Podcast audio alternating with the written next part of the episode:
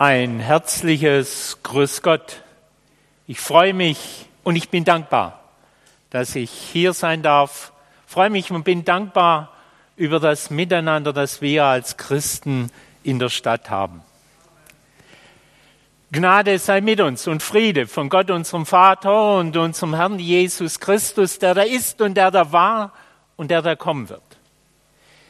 Wir haben das Thema Gottes Wort die Bibel und als vorgegebenen Text miteinander zu bedenken, einen Abschnitt aus dem Lukasevangelium im achten Kapitel. Und so lese ich, die Menschen scharten sich in großer Zahl um Jesus und von Ort zu Ort wurden es mehr, die mit ihm gingen. Da erzählt er ihnen folgendes Gleichnis.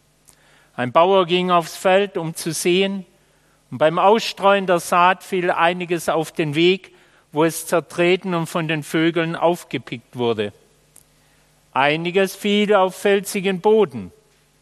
Die Saat ging zwar auf, verdorrte aber bald, weil die nötige Feuchtigkeit fehlte. Einiges fiel mitten ins Dorngestrüpp. Die Dornbüsche wuchsen mit der Saat in die Höhe und erstickten sie. Und einiges fiel auf guten Boden, ging auf und brachte hundertfache Frucht. Jesus schloss mit dem Ausruf, wer Ohren hat und hören kann, der höre. Die Jünger fragten Jesus, was dieses Gleichnis bedeutet. Da sagte er, euch ist es von Gott gegeben, die Geheimnisse seines Reiches zu verstehen. Den übrigen jedoch werden sie nur in Gleichnissen verkündigt. Denn sie sollen sehen und doch nicht sehen, sie sollen hören und doch nichts verstehen. Das Gleichnis bedeutet Folgendes. Die Saat ist das Wort Gottes. Bei einigen, die es hören, ist es wie mit der Saat, die auf den Weg fällt. Der Teufel kommt und nimmt das Wort wieder aus ihren Herzen weg, sodass sie nicht glauben und daher auch nicht gerettet werden. Bei anderen ist es wie mit der Saat, die auf felsigen Boden fällt. Wenn sie das Wort hören, nehmen sie es mit Freuden auf, aber sie sind wie Pflanzen ohne Wurzeln. Zunächst glauben sie. Doch wenn eine Zeit der Prüfung kommt, wenden sie sich wieder ab. Wieder bei anderen ist es wie mit der Saat, die ins Dornengestrüpp fällt.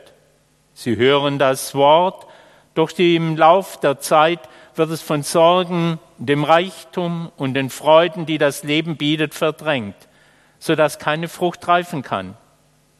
Bei anderen jedoch ist es wie mit der Saat, die auf guten, Boden fällt. Mit aufrichtigem und bereitwilligem Herzen hören sie das Wort. Sie halten daran fest und lassen sich nicht entmutigen und bringen Frucht. Evangelium unseres Herrn Jesus Christus. Amen.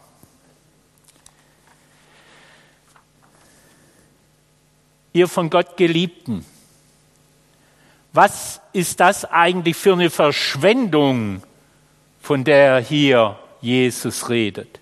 Jedem Landwirt müssten die Haare zu Berge stehen, wenn er einen Kollegen so beim Sehen beobachten würde. Vom kostbaren Saatgut wirft man doch nichts weg. Wirft man es doch nicht auf Stellen, die von vornherein nichts bringen, wo nichts wachsen wird. Das wäre gerade so, als ob eine Werbeagentur die Anweisung geben würde, drei Viertel der gedruckten Prospekte statt in Briefkästen in die Papierkörbe des Stadtparks zu werfen, weil vielleicht dort auch noch einer drin wühlen könnte. Warum sollte auch einer auf den Weg in das Dornige oder gar auf Felsen sehen? Und dennoch wollte Jesus seinen Jüngern was klar machen damit, was verdeutlichen. Mir erscheinen drei Gesichtspunkte wichtig, denen ich jetzt nachgehen möchte. Erstens, Gottes Wort will wachsen.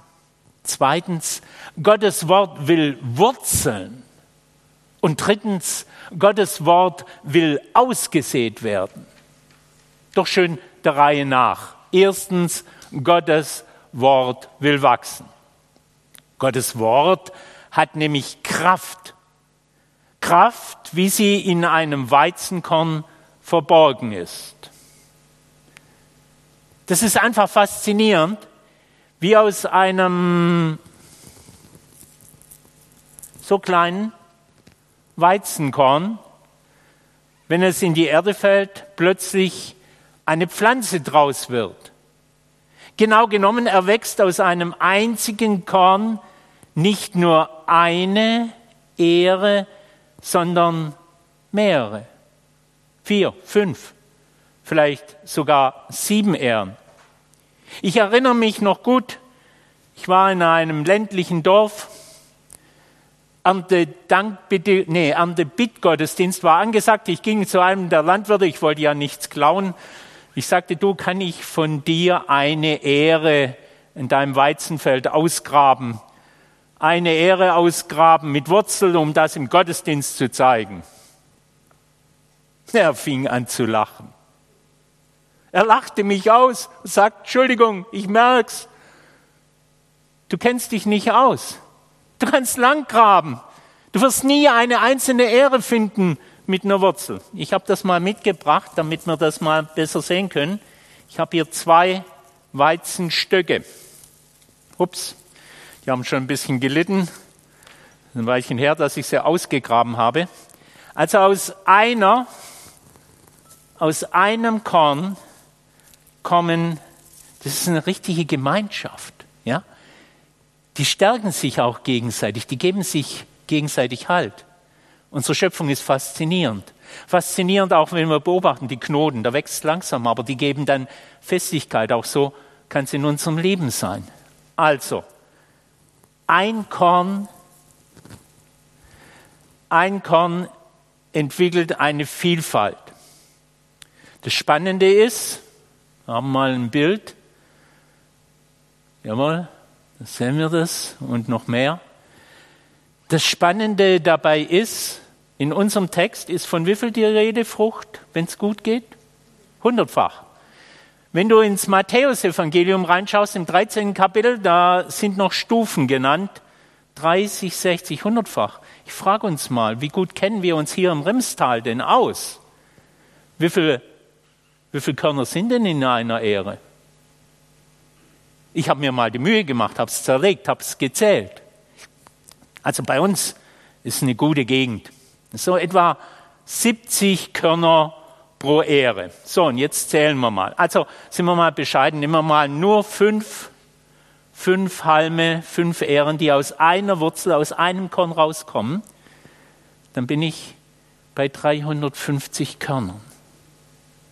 Aus einem einzigen Korn. Ganz ehrlich, da hört doch unsere menschliche Vorstellungskraft auf. Und so ein Bild gebraucht Jesus, weil er uns nahelegen will, wie das mit dem Wort Gottes ist, mit seinem Wort. Diese menschlich nicht nachzuvollziehende Entwicklungskraft bleibt in so einem Korn, egal wie lange es irgendwo rumliegt. In den Gräbern der alten ägyptischen Könige fand man unter den Grabgaben auch Gefäße mit Weizenkörnern, die bereits 5000 Jahre alt waren. Als man sie in die Erde legte und mit Wasser begoss, keimten diese Weizenkörner auf und brachten Frucht hervor. Wenn der richtige Boden vorhanden ist, erwacht diese Keimkraft nach 5000 Jahren. Gottes Wort dagegen ist nur zwei bis dreitausend Jahre alt, aber es hat in sich eine erstaunliche Kraft. Wie hat er vorher gebetet eingangs? Das alte Wort Gottes hat Kraft. Das Wort Gottes enthält Kraft, um Menschen zu bewegen, sie zu ermutigen, aber auch zu trösten, zu korrigieren, Wegweisung zu geben und Freude zu stiften. Den Freudenboden braucht unsere Welt, gerade jetzt auch in dieser Zeit. Gottes Wort braucht nur in ein Leben, in einen Gedanken gelegt werden, um seine Kraft entfalten zu können. Wenn nichts wächst, dann liegt es nicht am Wort Gottes, sondern an der Hartherzigkeit der Menschen, vielleicht auch, dass die Sinne zuweilen zugemüllt werden Denn auf einem Müllplatz wächst nichts, was wir wirklich ernten wollten. Gottes Wort von Liebe und Gnade haben Kraft, Menschen einen Neuanfang wagen zu lassen. Neuanfang, eine neue Chance. Haben Kraft, uns in Bewegung zu bringen. Und haben Kraft, den Weg zur Ewigkeit zu ermöglichen. Eine ganz neue Dimension. Besser gesagt, den Weg zum richtigen Ziel zu finden, nämlich den für uns bereit gehaltenen Platz bei Gott. Das muss man sich mal vorstellen. Was für eine Kraft, für eine Bewegung, ein Wachstum, wenn das Wort Gottes die Chance bekommt, zu keimen und sich zu entfalten. Bleibt die Frage, ob das Wort Gottes diesen Platz, diesen Boden auch so richtig in meinem Leben jeden Tag neu finden darf. Oder gleicht unser, gleicht unser Leben einem aufgebrochenen Acker oder eher einem manchmal plattgefahrenen Feldweg? Das ist ja manches, was uns platt fährt, so im Alltag. Kann das Wort Gottes bei mir wurzeln? Oder ich bin ich im Alltagstrott festgefahren? Festgefahren im Wechselspiel von Einkommen und Auskommen, im Wechselspiel von Ansehen und Aussehen, im Wechselspiel von Überdruss und Verdruss. Gott möchte seine Lebenskräfte in uns hineinsehen. Sind wir wie ein Acker offen und empfänglich? Kann Gottes Liebe jeden Tag bei uns neu aufgehen? Oder gibt es Probleme, dass das Wort Gottes nicht recht ankommt, nicht wurzeln kann? Das ist mein zweiter Punkt. Das Wort Gottes will wurzeln. Zweitens. Und das gelingt auch, wenn meine Sinne einem guten Ackerboden gleichen. Doch da gab und gibt es eben auch die Realität der anderen Verhältnisse. Die festgefahrenen Sinne, da anderes das Wort Gottes wegfegt, ehe es überhaupt eine Chance bekommt oder der oberflächlich nicht erkennbare felsige Untergrund. In guten Zeiten erscheint alles schön und heil, aber in frostigen wie in heißen Zeiten, beides, sterben allzu schnell die guten Vorsätze und die Hoffnung ab. Und Oberflächlichkeit ist eine Krankheit unserer Zeit. Ja, Oberflächlichkeit, oberflächliche Freundschaften, oberflächliche Versprechen, oberflächliche Schönwetterspielchen oder die Dornen und all das, was uns so überwuchern will, was dem Glauben die Luft abschnürt, was unser Leben einzwängt und eng macht. Beim näheren Hinsehen befürchte ich allerdings, dass ich bei mir selten nur das ein oder das andere einzeln habe. Habe ich nicht immer wieder alle vier Ackerböden in mir, die mir von außen aufgedrängt werden und damit auch Zeiten, in denen sich das Wort Gottes bei mir zwar ankommt, aber dann es eben auch wieder Zeiten gibt, wo es für die Katze ist. Entscheidend ist, ob ich eine Sehnsucht entwickle, eine Sehnsucht, mich dafür entscheide, mir von Gott helfen zu lassen. Wenn ich etwas erkenne, heißt es ja noch lange nicht, dass dann alles so bleiben müsste. Wenn ich Herausforderungen erkenne, bedeutet es doch, dass ich mich dem stellen sollte. Wenn ein Landwirt festgefahrenen Boden hat, dann muss er das richtige Werkzeug anspannen und muss was dagegen unternehmen. Wenn Dornen und Unkraut sich breit machen, ist höchste Zeit, sie zu beseitigen. Und wenn etwas unter der Oberfläche blockiert, das kriegen die anderen gar nicht so mit, dann brauche ich auch nicht tatenlos zusehen.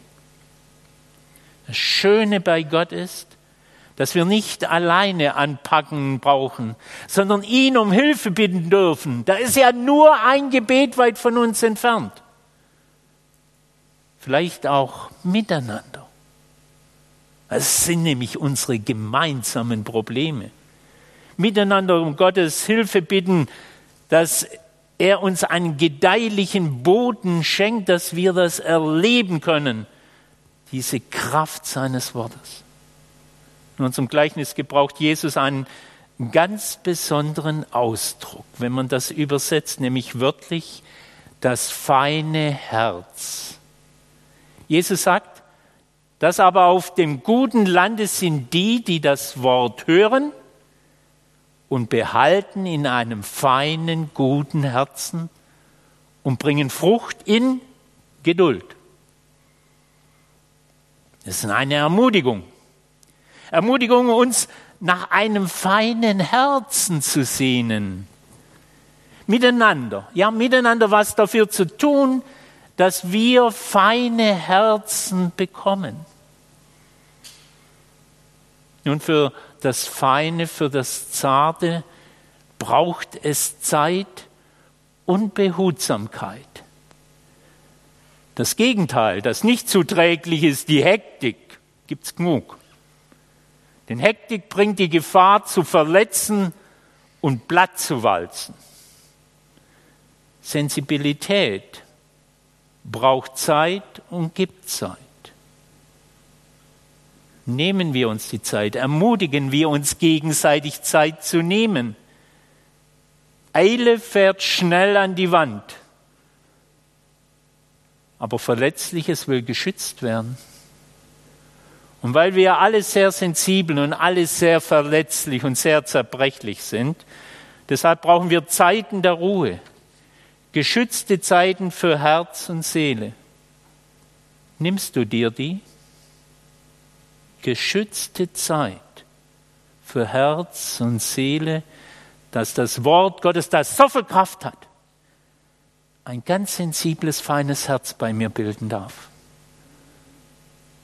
Zeiten, in denen wir Gottes Zuwendung wahrnehmen und seine Liebe aufnehmen.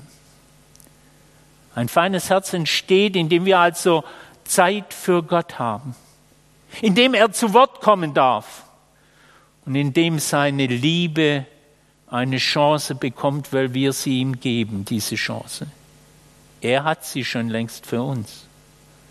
Gottes Wort hat also die Kraft, Festgefahrenes aufzuackern, Vereinnahmendes zu jäten und Härtigkeiten oder Abstumpfungen an der Oberfläche aufzubrechen.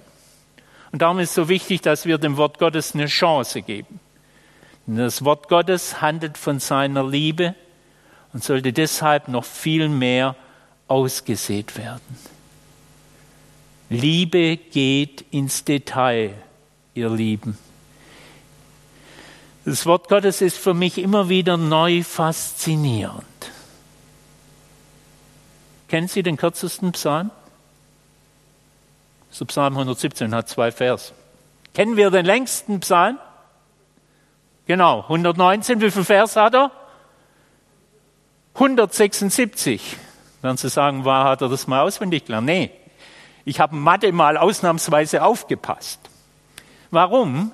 176 ist 8 mal 22. Wenn man weiß, dass das hebräische Alphabet 22 Buchstaben hat und wenn man weiß, dass dieser Psalm 119 zum Staunen faszinierend ist ein Gedicht. Die ersten acht Verse mit Aleph, mit A beginnen, die nächsten acht mit Bet, die nächsten acht mit Gimmel, das ist unser C, und so geht das das ganze hebräische Alphabet durch genial gestrickt. Wir hatten ein Problem bei X und Y und Q. Und dann diese Inhalte, Psalm 119. Dein Wort ist meines Fußes Leuchte und ein Licht auf meinem Wege. Oder ich freue mich über dein Wort, wie einer, der große Beute macht.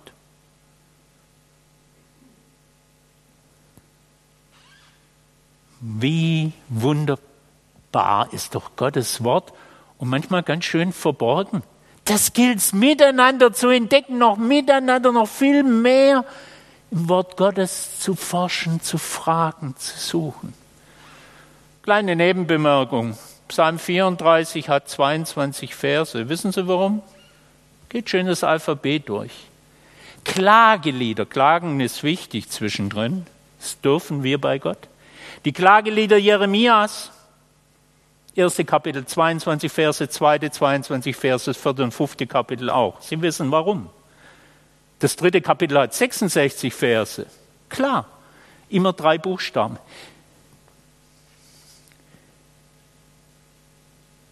Ans Wort Gottes rangehen, sich von Gott ein feines Herz schenken lassen, sensibel sein, was da drin steckt an Kraft und an Zartheit, an Feinheit, an Schönem. Ich muss zum Ende kommen. Mein dritter Punkt. Gottes Wort will ausgesät werden. Denn nur wenn man aussät, können die Körner Kraft entfalten, kann etwas wachsen und Frucht entstehen. Die Getreidekörner, die über 5000 Jahre als Beigabe in den Grabkammern lagen, haben niemand was genützt. Erst als sie zum Einsatz kamen, konnten sie damit dienen, wozu sie bestimmt waren. Wenn das Wort Gottes im Verborgenen bleibt, wenn es nicht bei den Menschen ankommt, wird es nie erweisen können, was an Zartheit und an Kraft drinsteckt. Ein noch so toller, bereitliegender Adlerboden nützt nichts, wenn nicht ausgesät wird.